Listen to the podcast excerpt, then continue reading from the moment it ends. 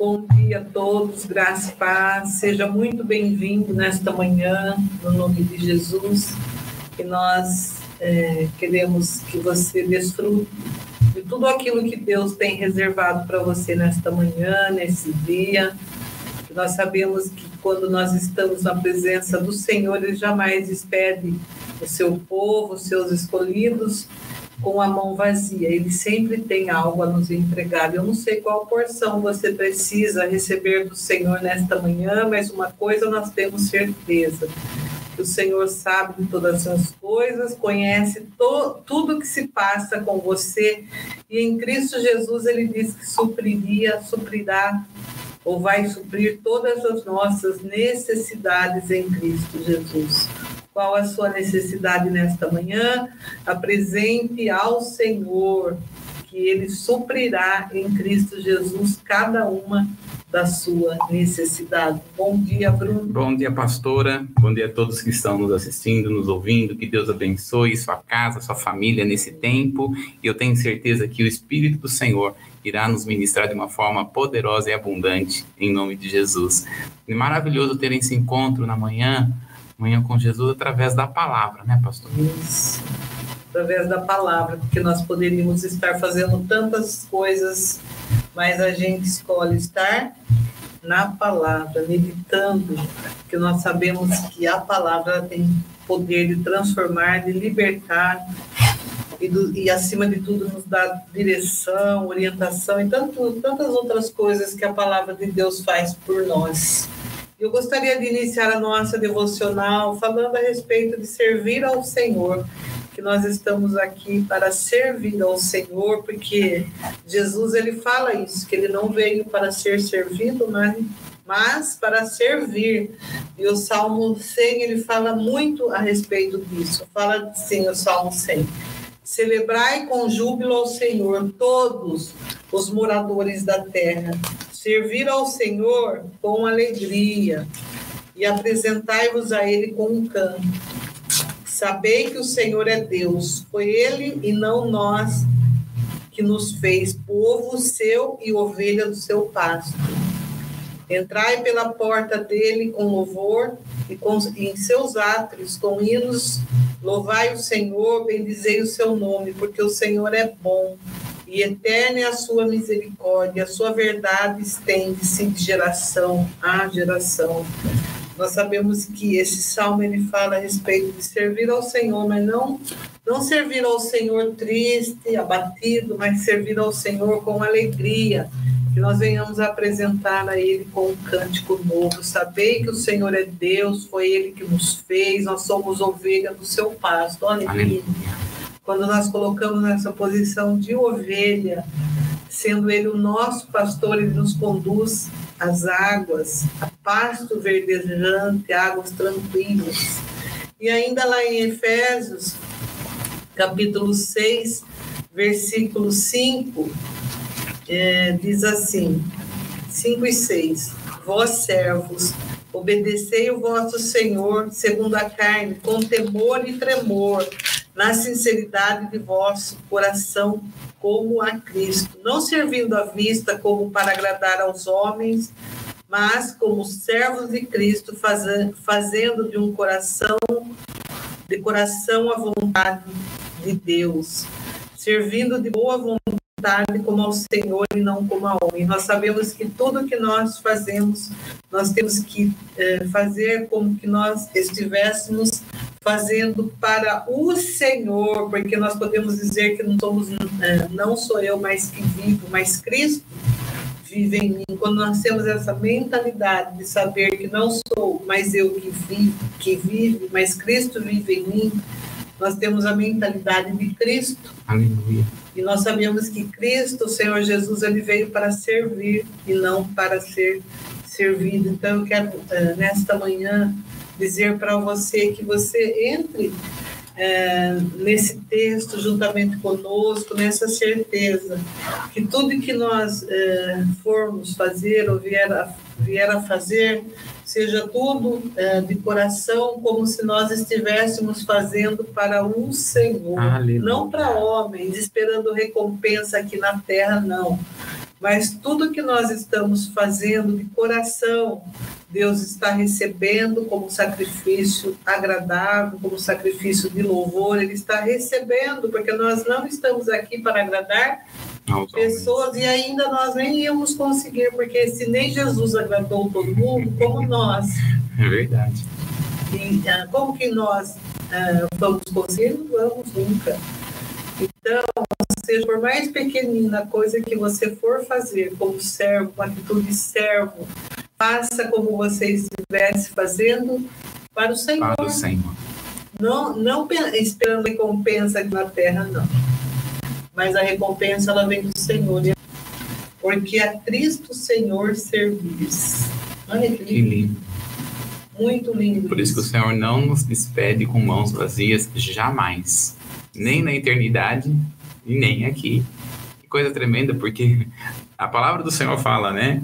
Que é que aquele que é, a palavra do Senhor, aquele que tem fé, que se aproxima dele, creia que ele existe e que ele é galardoador daqueles que o amam. Daquele que o buscam, daquele que o amam. Fica essa palavra para nós nessa devocional, que tudo quanto nós fizermos com o coração de servo, seja para agradar ao Senhor e não homens. Nós não estamos aqui esperando aplausos assim de homens, não.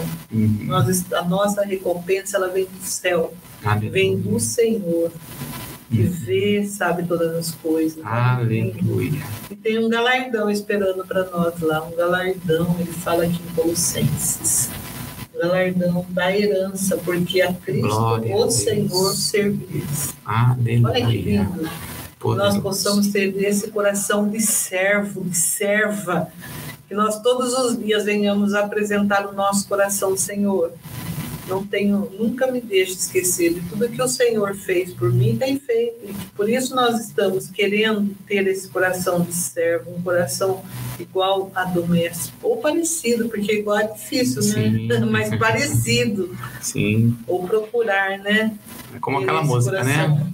Dá-me um coração igual ao teu, né? É isso que é importante, né? Igual, igual do Senhor trabalhando, né? No nosso uhum. coração, de dentro para fora. De dentro para fora, um coração maleável, um coração ensinável, flexível, que ele tem o coração do rei nas mãos, ele inclina onde ele quer, quando ele tem esse coração, que ele possa eh, trabalhar, moldar segundo o modelo que ele tem para cada um de nós. E aí, Deus te abençoe. Vamos então para o nosso estudo? Que bênção, né, pastora? É, eu acho esse, esse texto tremendo. Né? Salmo capítulo 100 diz que é, é, um, é um salmo anônimo, né? Uhum. Ou seja, a gente não sabe quem que escreveu, nem quando, como que escreveu. Eu acredito que, de acordo com esse salmo aqui, deve ter sido no tempo ou quando é, foi estabelecido o tabernáculo, no tempo de Moisés, porque Salmo 90, quem escreveu foi Moisés, ou na época de é, Salomão, em que Salomão estava, porque na época de, de Davi, esse texto não cabe, porque quando ele, ele está falando aí no Salmo 100, né? Entrai pelas portas. E quando a arca estava no tempo de Davi, não tinha porta, porque a arca estava debaixo de uma tenda e todos podiam se aproximar da arca. Mas ele vai trabalhar aqui, entrai pelas portas do Senhor, entrai pelas portas. Olha, quando a gente vê Salmo capítulo 100, é muito tremendo, porque a gente vê todo o tabernáculo aqui, a forma de se estabelecer o tabernáculo ou o, o templo, né? Aí o templo de Salomão, a gente vai ver bem isso, né? Voltando aqui para o Salmo capítulo 100, né? pensando aqui um pouquinho, né? Eu, esse salmo aqui tem até uma música antiga, né? Ele fala entrar com alegria no, no, nos, nos átrios do Senhor, né? Olha aí, ó. Na minha, na minha versão diz assim: louve a Yahvé toda a terra Servi a Vé com regozijo, entrai em sua presença com cântico. Olha só, entrai em sua presença com cântico. É por isso que nós temos o louvor, né? Antes da palavra, porque nós estaremos tendo encontro com a palavra nos domingos, né? E quando a igreja está ali junto na congregação, né? E aí no verso 3, sabei que Yahvé é o nosso Deus ele nos fez e não nós mesmos, a minha versão diz. Ou seja, a nossa dependência dele. Nossa dependência. Por isso que a gente não consegue agradar homens nenhum mesmo. Consegue. E aí ele fala assim, né?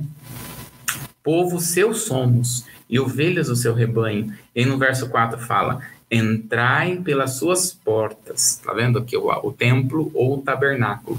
No templo havia três portas, né? A, a primeira porta, a segunda porta, a terceira porta. A primeira porta para poder entrar no átrio, a segunda porta para entrar no lugar santo e a terceira porta para entrar no Santo dos Santos. E ele vai dizer aqui, ó, entrai pelas, com, pelas portas com ações de graça, com um coração agradecido com o coração disposto, com o coração alegre, né? Esses dias eu tava, tava veio aquele versículo na minha mente, né? Um coração alegre formoseia o rosto, né? Mas às vezes o seu coração não está alegre. Às vezes o seu coração não está é, regozijando. Por isso que nós devemos é, é, trabalhar no nosso coração e falar, Senhor, independente do que eu estou vivendo, independente da vida que eu estou tendo, Pai, eu me alegrarei no Senhor. Por isso que a, a nossa alegria não está diante das circunstâncias. Nossa alegria está no Senhor, na presença dEle. Que coisa maravilhosa. Então ele diz aqui, ó, rendei-lhe graças e bendizei o seu nome. Então nós vamos, nós nós nos alegramos no Senhor, entramos pelas portas com cânticos de alegria, e ele vai dizer aqui: nós rendemos-nos, nos rendemos ao Senhor com ações de graça. E aí ele vai dizer: porque Yahvé é bom e para sempre é a sua misericórdia e a sua fidelidade para sempre e sempre. De geração em geração. Ou seja, o nosso coração vai estar disposto. E assim, quando eu leio esse texto, eu vou lendo com os olhos do tabernáculo, com aquela pessoa que, como o sumo sacerdote, que está entrando lá no tabernáculo né? Como que o sumo sacerdote entrava no tabernáculo? Não era com tristeza, não. Não era com, né? Mas ele entrava com regozijo, porque ele sabia que Deus estava disposto em perdoar o povo e mudar as circunstâncias e mudar a sorte do povo. Então, independente de como você acordou nesta manhã, nesse dia, eu quero dizer para você: agradece ao Senhor porque você está vivo, agradece ao Senhor porque você está vivendo este momento e depois de todas as coisas, quando nós saímos de uma batalha, nós saímos melhores mais fortes, mais cheios do espírito, mais ousados, com mais experiência, com mais perseverança, e é isso que Deus tem para nós. Costumamos dizer: crente não tem problema.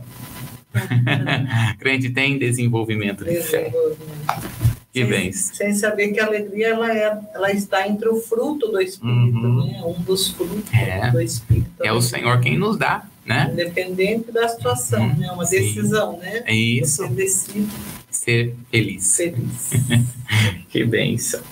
Muito bem, vamos para nossa para o nosso estudo. Nós estamos falando sobre as armas poderosas. Antes disso, vamos ver aqui um pouquinho quem, quem está conosco ao vivo hoje, que está conseguindo entrar aqui, é a Daiane Franciele, né? Que Deus abençoe a sua vida em nome de Jesus. A Rita, Olha, já, hoje, hoje ela já está falando, eu sou de, Lafayette, de Conselheiro Lafayette, Minas Gerais, é a Rita, né, que, lá, que era de Jundiaí, foi para Minas, que Deus te abençoe, em nome de Jesus. A Mary, a, Marinesa, a Marus, é, que Deus abençoe sua vida, Mary, em nome de Jesus. Ah, ah, é a Tâmara, minha esposa está nos vendo. Deus abençoe, em nome de Jesus. Quem mais? O Francisco, que Deus guarde a sua vida poderosamente, viu, Francisco? Em nome de Jesus. A Clemilda, que Deus guarde a sua vida poderosamente. E todos aqueles que estão nos assistindo, nos, nos vendo, que o Senhor guarde proteja em nome de Jesus e eh, passe aí para umas 10 pessoas, né? Compartilhe aí o vídeo com várias pessoas. Nós estamos falando sobre as armas poderosas e são armas tremendas, poderosas que Deus tem para as nossas vidas. Nossa base que nós estamos utilizando aqui sobre as armas poderosas, estamos lá em 2 Corinto, no capítulo 10, do verso 4 ao 5. É, nós estamos, estamos falando sobre armas, né? Vamos ver então, pastor? Vamos lá, Olha lá, porque as armas da nossa milícia não são carnais, mas sim poderosas em Deus para destruição das fortalezas, destruindo os conselhos e toda altivez que se levanta contra o conhecimento de Deus, e levando cativo todo entendimento à obediência de Cristo. Olha que coisa tremenda. E ele vai dizer então que as armas que nós temos, elas não são qualquer armas, elas são poderosas em Deus. Então nós vamos utilizar estas armas e estas armas ela tem um propósito que é destruição de toda fortaleza, levar a mente cativa ao trono, destruição de toda a imaginação que não que não é boa e nós vamos falar sobre essas questões ainda, mas nós estamos vendo sobre armas. Tá vendo como que a, eu acho a Bíblia, pastora? É. Porque dentro de um texto Olha, nós estamos aqui nem sei quanto tempo falando sobre as armas, né? E que bom que é amanhã com Jesus, né? Porque a gente pode ir disseminando, de, de, é, destrinchando, né? Uhum. Vendo é, cada uma dessas. Então, eu oro e peço em nome de Jesus, né? Você que permaneça aprendendo, porque são gotas, né? Deus vai nos dando gotas.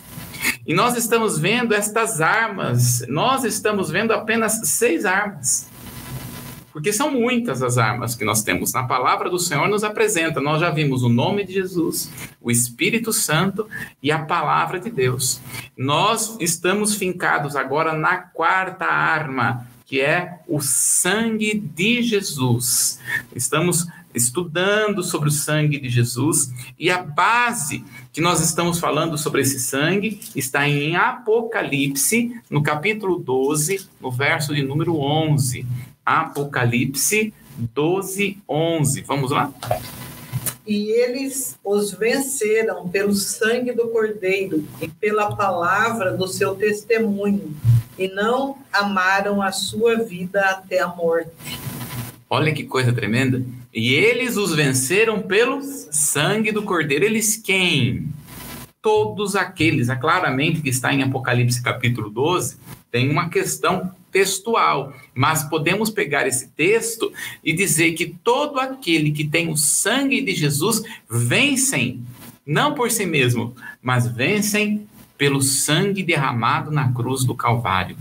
Então, você que está nos assistindo, você que está nos vendo, queremos dizer a você que Jesus, você é mais do que vencedor em Cristo Jesus, não por você mesmo, mas pela obra de Jesus Cristo realizada na cruz do Calvário.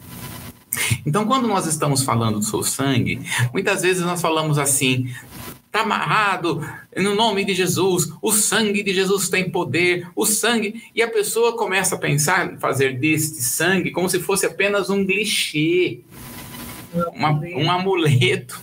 Né? Você sabe, pastor, aqui no princípio, né, quando, depois que os pais da igreja morreram, né? E os pais da igreja, não digo apenas os apóstolos, né, os doze que andaram com Jesus, mas os pais da igreja são tidos como aqueles que andaram com um dos doze. Esses são chamados de pais da igreja. Existe uma coleção de livros antigos, porém históricos, chamado Patrística. Eu não sei se aí o pessoal da técnica consegue achar no Google aí um livro por exemplo, aí uma coleção de livros chamado Patrística. É só você colocar aí, só para você ter uma ideia, porque todo crente deveria ler esse, essa coleção de livro. Ele é enorme, né? É esses verdinhos aí, tá? Ele é enorme. Não sei se vai. Você coloca ali conjunto de livros, tá? Se você conseguir ali achar é, completa. Isso, coleção completa. Só para ter uma conjunto de livros. Ó, e, e, isso, é. Olha só, eu quero recomendar essa coleção de livros para todos aqueles que querem se aprofundar na história da igreja. Este livro é, uma, é, um, é, um, é um livro tão importante que, é assim, é, deveria ser um... Sabe quando você, ah, agora tenho tempo para ler? Uhum. Daí eu vou ler. Não é um livro fácil de ler, porque é aquele livro que fala, tem algumas nomenclaturas, né? É, alguma, algumas formas de falar por, é, dele, né? A, a linguagem dele não é fácil. Porém, nós vamos ter que ir treinando a nossa mente, né? Vai treinando a sua mente. Tá aí a coleção de livros, ah, vai aparecer aí para vocês. É uma coleção de livros, não dá? Tá. É, mas se você que está nos assistindo conseguir é, procurar aí, você vai tentar aí, você vai achar. São os pais da igreja. Estes conhecidos são os chamados de pais da igreja. E o que acontece? Eles fundamentavam as pessoas conforme os apóstolos ensinavam.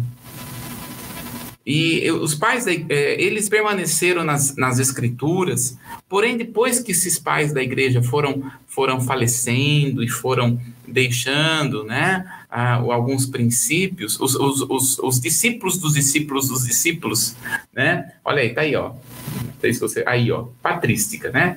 São os pais, são discípulos que se aproximaram muito dos que estavam ali andando. Olha só, eu recomendo para todo cristão, né? Tá vendo que é uma coisa, não é, não é um livrinho, não. É uma baita de estudar. É, para quem gosta de não ser enganado, eu costumo dizer. né? Então, esses trazem os ensinos que os apóstolos deixavam, né, ensinando a igreja. Então, é, é, porém, esses homens foram morrendo. E até que nós vamos chegar aí por volta do ano 300, mais ou menos, por volta do ano 300, é, começaram então a entrar, começou a entrar a idolatria na igreja. Inclusive, até nós falamos, quando falamos sobre a história da igreja, né? Lembra que nós falamos, falamos acho que no mês de novembro, né? Novembro, falamos sobre a, até na igreja teve, né, o, a, sobre os cinco solas, e ficamos um mês falando sobre a história. Então, é, quando os pais, dessa, os pais da igreja começaram a falecer, então começou a entrar na igreja idolatria. Como que a idolatria começou a entrar? Então eles pegavam, por exemplo, um cálice e colocavam mercúrio no cálice e falavam assim para o povo, né? Este é o sangue de Jesus, falava para o povo crente, cristão. E aí falava para os que não eram cristãos, que eram os pagãos, falavam assim: Este é o deus Mercúrio. Então, dentro da próprio templo havia adoração e idolatria, porém tudo idolatria. É esse misticismo começou a entrar na igreja. Então, quando nós estamos falando do sangue de Jesus, nós devemos esquecer os glóbulos vermelhos, os glóbulos brancos. Quando nós estamos falando sobre o sangue de Jesus, nós estamos falando sobre uma profundidade maior que está lá em Levítico, no capítulo 17, no verso 14, que vai nos falar sobre a importância do sangue, que não é algo místico, mas é algo que Deus estava ensinando. Então, quando nós estamos falando sobre o sangue, não é este sangue de glóbulos vermelhos, de glóbulos brancos, mas sim a importância dele, que o próprio Deus estabeleceu essa importância. Está em Levítico, no capítulo 17, no verso de número 14. Porquanto é a alma de toda a carne, o seu sangue é pela sua alma. Por isso tenho dito aos filhos de Israel: não comereis o sangue de nenhuma carne, porque a alma de toda a carne é o seu sangue. Qualquer que o comer será extirpado. Olha só, então ele está. Nós temos que entender a linguagem de Velho Testamento. Tem muita gente que fala assim: o Velho Testamento não serve para nada. Gente, o Velho Testamento não existe sem o Novo e o Novo não existe sem o Velho Testamento.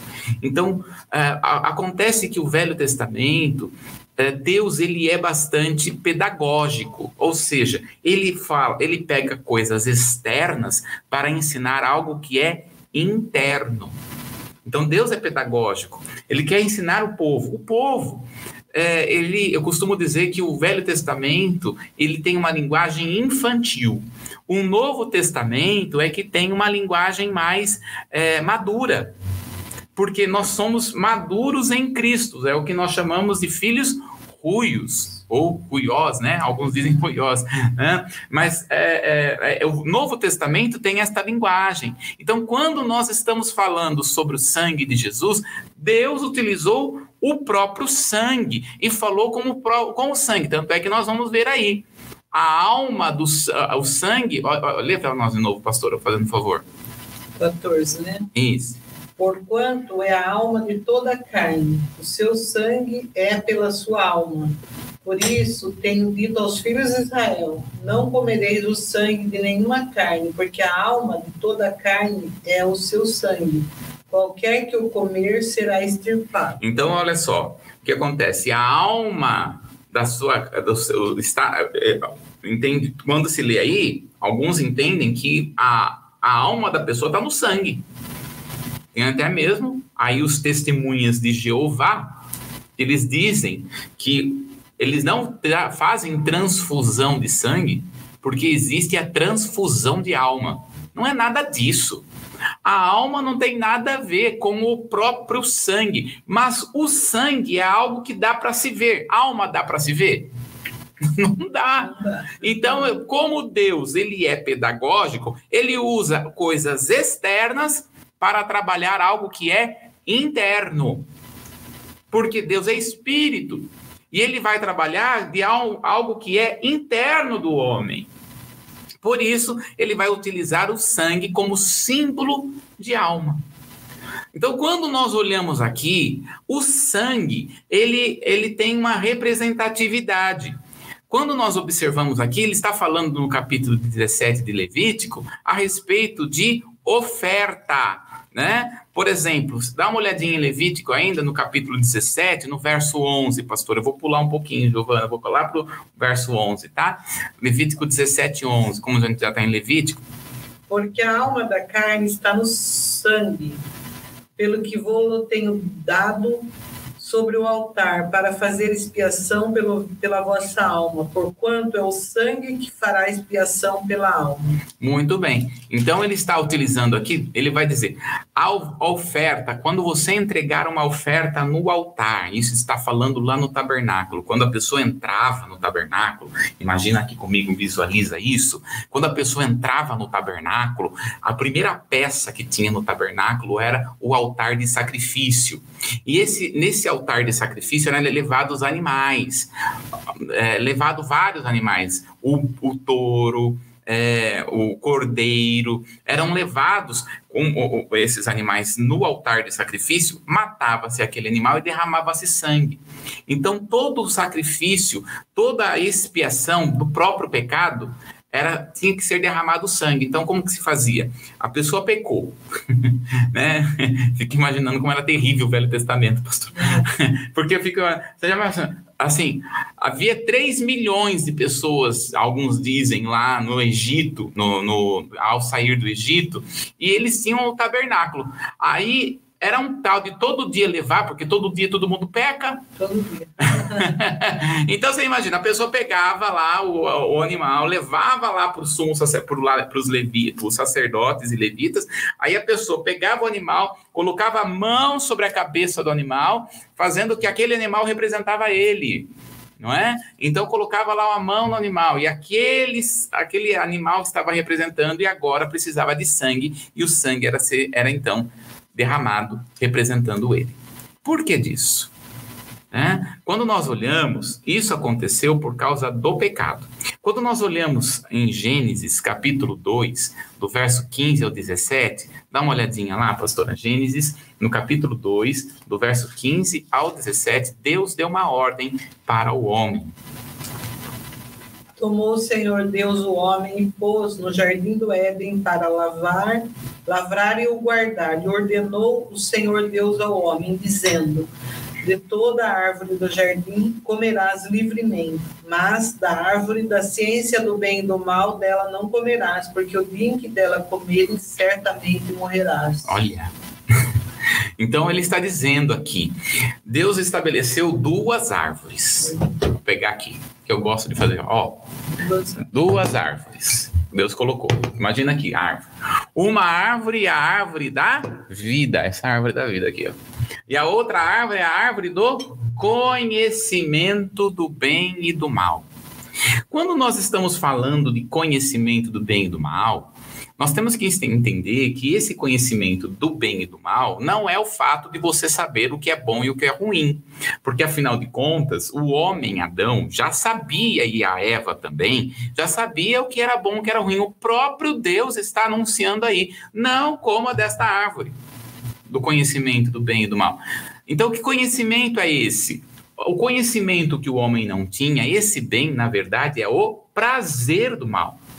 O bem aqui é o prazer do mal, porque o homem não tinha isso. O homem era um ser santo, não havia pecado nele.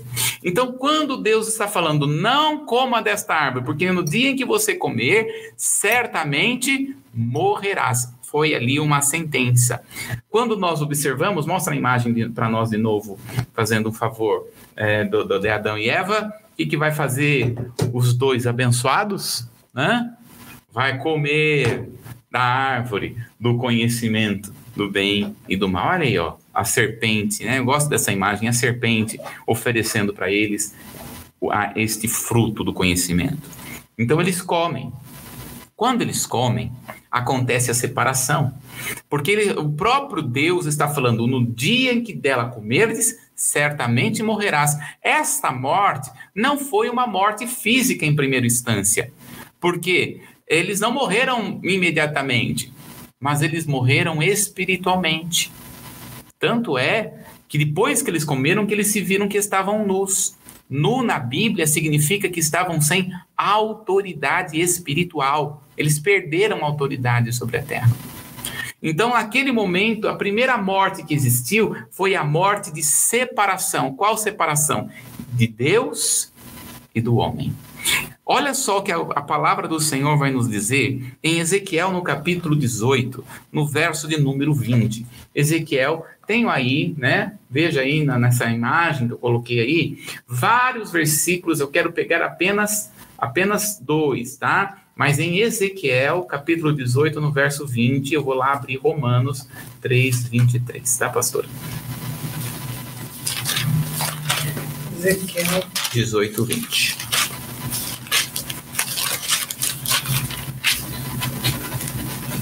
A alma que pecar, essa morrerá. O filho não levará a maldade do pai, nem o pai levará a maldade do filho. A justiça do justo ficará sobre ele, a impiedade do ímpio cairá sobre ele. Olha só, a alma que pecar, certamente morrerá. Você já foi em velório, né, pastor? Bastante. Sabe o que significa isso? Por mais que a pessoa viveu em santidade, por causa do pecado, existiu a morte uhum. na pessoa, né? Então, assim, ele está dizendo, a alma que pecar, esta morrerá. Romanos 3,23 diz, porque todos pecaram e se encontram privados da glória de Deus. Gostei desta versão. Né? Todos pecaram e se encontram privados né, estão limitados é, é, de ver da glória de Deus, de ser estabelecidos a glória de Deus, né? Então, veja só novamente a imagem para nós. Veja, aqui está o homem, volta lá, isso. É, ah, não, o outro, depois desse. Isso, ó. Aí está o homem pecador. Lá está Deus Santo. Então havia esse abismo entre o homem e Deus. Havia esse abismo. Então, o que, que Deus vai fazer para delimitar este abismo entre o homem e Deus no Velho Testamento? Ele vai então estabelecer o sacrifício de sangue. Então, o primeiro sacrifício com sangue foi feito por Deus. O próprio Deus vai fazer este sacrifício de sangue lá em Gênesis, no capítulo 3, no verso de número 21, vai nos mostrar que quando o homem peca, Deus vai então fazer um sacrifício. E quando Deus estabelece esse sacrifício, ele, ele estabelece para que o homem pudesse ter um pouco mais, um pouco mais de proximidade dele. Olha lá novamente. Então, Gênesis 3, 21, pastor. E fez o Senhor Deus a Adão e a sua mulher túnicas de peles e o vestiu. Olha só, veja só, e for, é, 3,21, né? Vai vou ler aqui na minha versão. E fez Yahvé, Deus, para Adão e sua mulher, vestes de couro. Minha versão diz.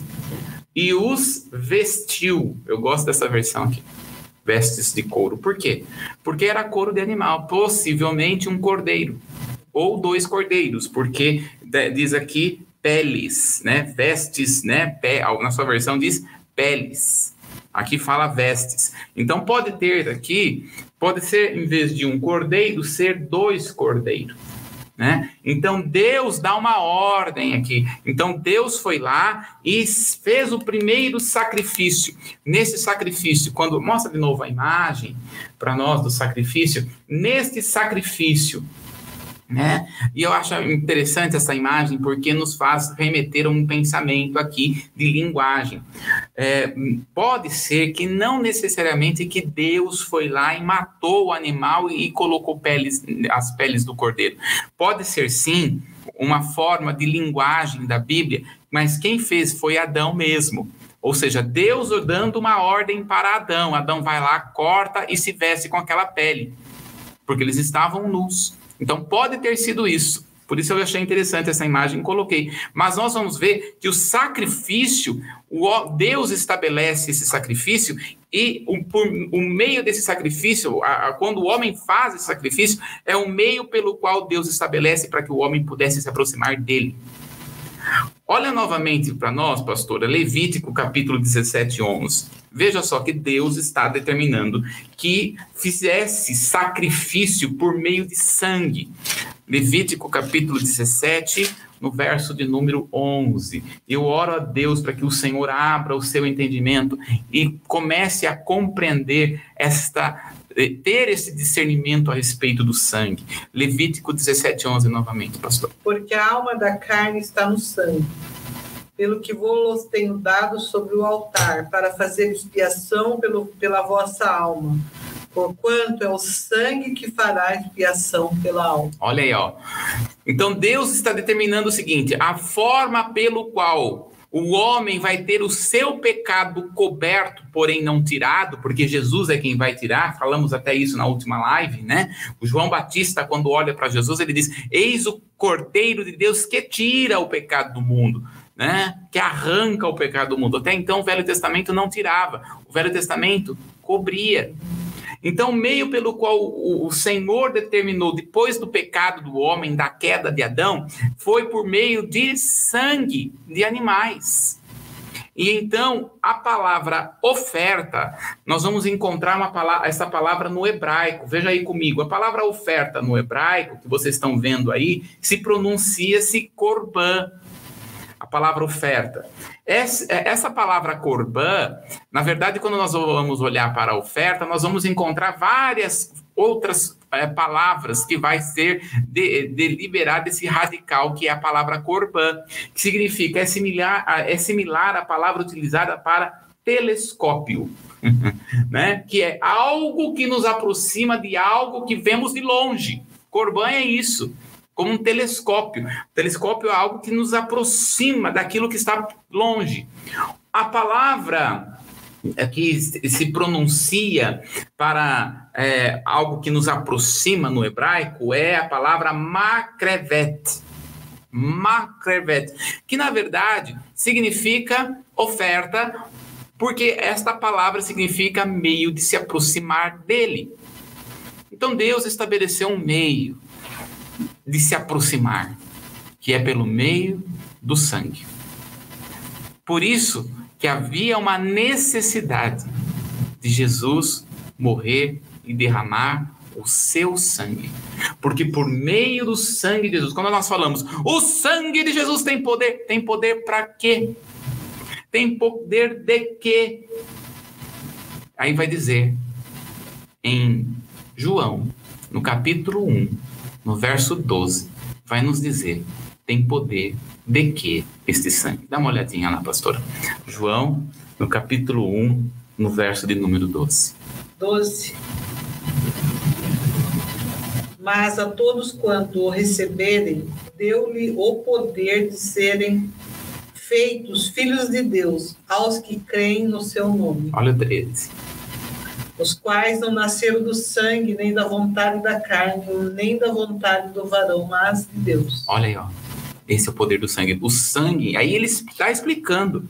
O sangue que o sangue que é verdadeiro não é o sangue dos glóbulos brancos e vermelhos, não é do sangue da carne, mas é do espírito de Deus. Agora pela morte de Jesus Cristo na cruz do Calvário, através do sangue de Jesus, quando nós falamos o sangue de Jesus tem poder do que? De nos fazer filho de Deus. O Velho Testamento, o sangue que era derramado com os glóbulos vermelhos e brancos do, do animal, não fazia as pessoas serem filhos, mas agora, nós, pelo sangue de Jesus, não dos glóbulos vermelhos e, e brancos, mas do, da vida de Jesus sendo derramada naquela cruz, pelo Espírito de Deus, nós nos tornamos filhos. Esse é o poder. Esse poder não é o poder apenas de expulsar demônios e, e curar enfermos, mas o poder, esse poder é acesso. Lê de novo para nós, pastor, esse versículo, e no lugar de poder, lê a palavra, coloca a palavra acesso. O 12 e o 13? Não, só o 12. Mas a todos quanto o receberam, deu-lhe o acesso de serem feitos filhos de Deus, aos que creem no seu nome. Olha que mudança. Uhum. Esse é o acesso que nós temos. Isso que é maravilhoso.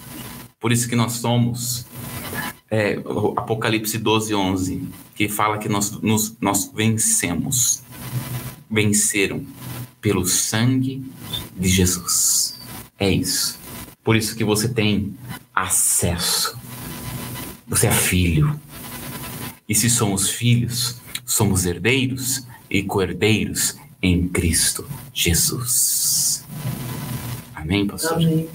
Tremendo, né? Tremendo. Glória a Deus. Nós vamos ficar por aqui, né, nesta manhã, e eu tenho certeza que o Espírito do Senhor continuará ministrando ao seu coração.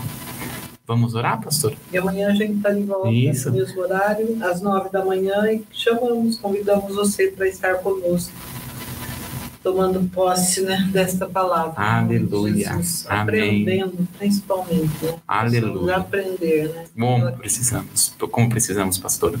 E nós queremos convidar novamente a todos, novamente, lembrando que domingo, esse mês de domingo, nós estamos falando sobre o mês da família e continuaremos a falar. Nós estamos ah, indo para o terceiro domingo do mês da família e eu tenho certeza Deus está trazendo grande eh, palavra para nós. Já foi aí o Bispo Souza, o Pastor Paulo com a Pastora Lenice. No próximo domingo estaremos novamente sendo ministrados sobre este tema. Eu creio e tenho certeza que o Senhor está trabalhando e trabalhará no seu coração de uma forma poderosa e tremenda, em nome de Jesus. Vamos orar? Glória a Deus. Vamos orar, colocar diante do altar de Deus, né? Pai, nós colocamos diante de Ti e obrigado porque podemos nos apresentar com o sangue derramado de Jesus na cruz do Calvário, sabendo que este sangue não é o sangue de animais, de bodes, nem o sangue humano, mas o sangue de Jesus, a própria vida de Jesus sendo derramada por nós. Obrigado porque nós temos acesso à Tua presença. Pai, obrigado porque é um, é um novo e vivo caminho que nós estamos vivendo. Pai, aquilo que eu não consegui ministrar, que o teu espírito, o teu espírito continue ministrando em cada coração. Ó amado e querido doce Espírito Santo, nós colocamos diante de ti, Senhor, a vida da Vera, a vida da Ana Rita Rigueto. Ah, Pai, nós colocamos diante de Ti, Senhor, a vida da Ângela, da Cirlei, Senhor. Nós colocamos diante do Teu altar, Pai, aqueles que estão precisando, a vida do irmão Bettini, Senhor. Nós colocamos todos diante da Tua presença, porque bem entendemos e sabemos e compreendemos que o Senhor está agindo de forma extraordinária e sobrenatural em cada uma delas. Pai, nós pedimos a Ti, o sangue de Jesus nos traz acesso à cura. E nós chamamos a existência, a cura do Senhor nestas vidas, ó Pai. A cura física, a cura emocional, a cura espiritual, Pai. De uma maneira que possam entender, ó Pai, aquilo que o Senhor tem. Porque tua palavra nos diz em Romanos 8, 28, que todas as coisas cooperam para o bem daqueles que amam ao Senhor, de acordo com o seu propósito. Pai, revela o teu propósito a cada um de nós, para que possamos, ó Pai, estar no centro da tua vontade. É assim que nós oramos, crendo que o Senhor está fazendo muito mais do que pedimos ou pensamos, em o nome do Senhor Jesus. Amém, amém. Glória a Deus. Deus te abençoe. Amém. Bom dia a todos e até amanhã, às nove.